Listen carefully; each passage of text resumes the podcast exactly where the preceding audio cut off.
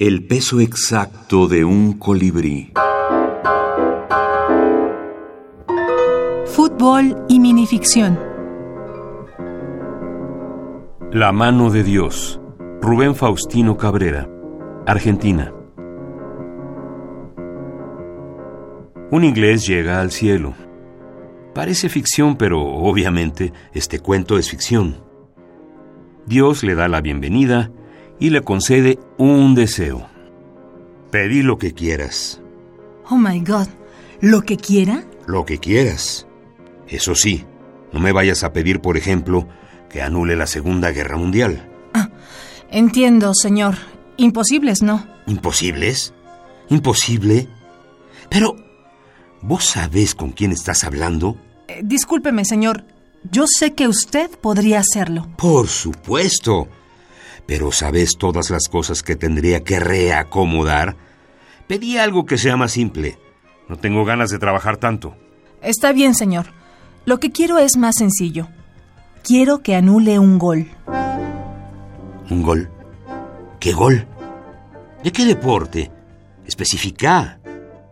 El primer gol que le hace Diego Armando Maradona a Inglaterra el 22 de junio de 1986 en el Estadio Azteca de México a los seis minutos del segundo tiempo por los cuartos de final de la Copa Mundial de Fútbol 1986. La mano de Dios. La mano de Dios, sí. ¿Y qué quieres que haga? Que el árbitro vea la mano y no convalide el gol. ¿El gol de la mano de Dios? El gol de la mano de Dios. Vos estás loco. ¿Sabes toda la buena prensa que me dio ese gol? Después de las cruzadas, después de la Inquisición, de la conquista de América, después de que dijeran que Dios ha muerto...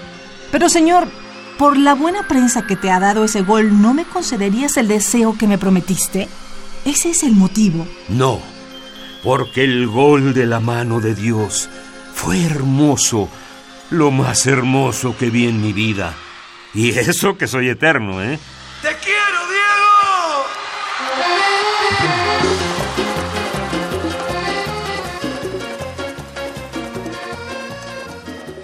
Fútbol en breve.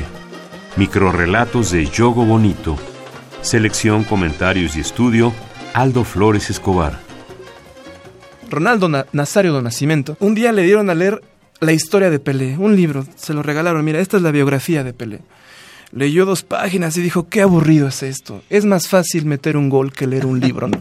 es difícil que, que tú quieras convencer a la gente de que lea tu obra, ¿no? Yo creo que las obras se descubren como yo descubrí fútbol a sol, a sol, y sombra. Yo odiaba el fútbol eh, como una enajenación de las masas, como por qué pierdes tu tiempo cuando los problemas políticos, sociales, económicos que tenemos y tú te pasas dos horas viendo un partido. Pero cuando leí el fútbol a sol y sombra fue porque nadie me lo recomendó, simplemente me lo encontré y eso es quizá la propuesta que yo lanzo, que alguien se lo encuentre, que alguien algún día abra, abra alguna de las páginas y goce tanto los textos como yo, yo lo disfruté. ¿no?